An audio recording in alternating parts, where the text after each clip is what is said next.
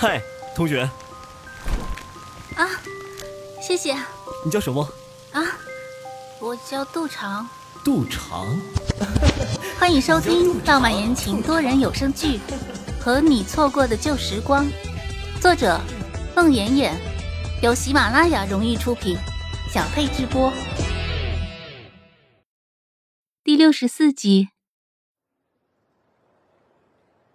杜长波澜不惊的坐在那里，面带微笑，一言不发。正在这时，门一响，七彩探进来半个脑袋，探头探脑的向里面张望。豪哥，你果然在这儿？怎么你有新片子不叫我？欧阳子豪见七彩进来，脸色一变，刚要发作。那里离岛赶紧离座上前。哟，是七彩小姐，哈哈，不知道你也来成都了。知道你来啊，这顿饭怎么也会叫你。快快快，啊，坐在欧阳老板身边。七彩听罢，就是一屁股坐在欧阳子豪身边。欧阳子豪瞟了他一眼，端起酒杯喝了一口酒。大家依然沉浸在欧阳子豪的故事里，纷纷发问。后来呢？对呀，后来呢？欧阳老板，继续继续。好，继续。欧阳子豪继续讲故事。一年后，我和那个男生都毕业了。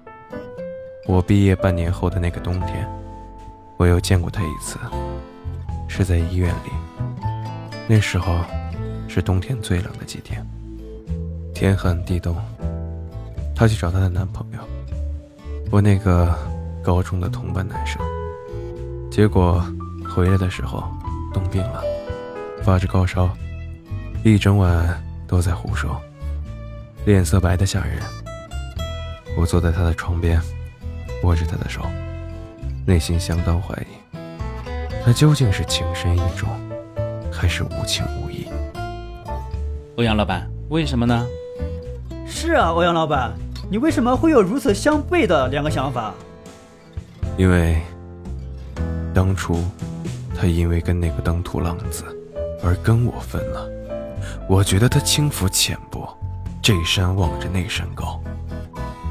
而现在他又能为了他爱的男人如此付出，我被他搞糊涂了，是挺令人费解。后来呢？对呀，后来呢？他们俩结婚了吗？没有。转眼又是一年过去了，那个女孩也毕业了，但却和她爱的那个男人天各一方。但他们俩并没有因此分手。此后，突然有一天，那个女孩就从我掌控的范围里失踪了。我发动了很多旧日的同学去找她，但是。他就像人间蒸发了一样。过了好几年，我才听同学说，他们俩分手了。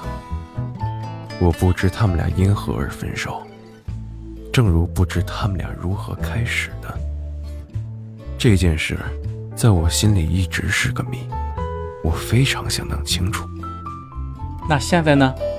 欧阳老板，你最近有见过他吗？见过。欧阳子豪瞟了一眼杜长，就在不久前，他变了，变得如此有风情，笑容甜美虚假，心思玲珑剔透，说话一针见血不留余地，和我当初眼里的那个懵懂的纯情少女完全不一样，并且我还发现，他心里爱着一个人的同时。还能和另一个男人打情骂俏、搂搂抱抱，我真的很难接受他现在这个样子。这有什么奇怪的？人都是会变的，不奇怪，不奇怪，一点都不奇怪。打情骂俏、搂搂抱抱算什么？没准哪天你一回家，看见自己的老婆跟另一个男人在床上，可不，这种事现在多了去了，不足为怪。是啊。人是会变的，变成什么样都不足为奇。只是我觉得可惜，想当年我爱过的那么纯情的女孩，如今也这么多年，我一直不想结婚。欧阳子豪瞟了一眼坐在旁边的奇才，就因为我觉得我身边没有一个女人能比得上当初她的纯情。我的好哥们老四曾经问我，知道了这个结果，还惦记她干嘛？我也一直问自己，是啊，还惦记她干什么？欧阳子豪点燃了一颗烟，吐出烟圈。我想，我不是惦记她，我是不愿意放弃我少年时的那一个梦，那个如此纯情。如此美好的梦，那个永远也圆不了的梦。我给原来的高中铺了新球场，盖了体育馆，也是为了圆我心中这个梦。现在我才知道，那个梦只属于我自己，它早已不是我梦中的主角。那个梦早已和他没了关系。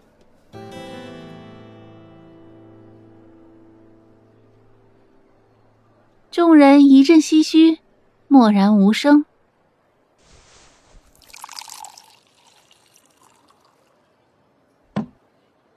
欧阳子豪又给自己倒了一点酒，冲着李导举杯。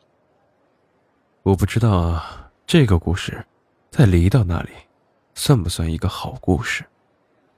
算呐，相当好的一个故事。那既然我提供了这么好的故事，是不是拍摄时，我有权推荐演员呢？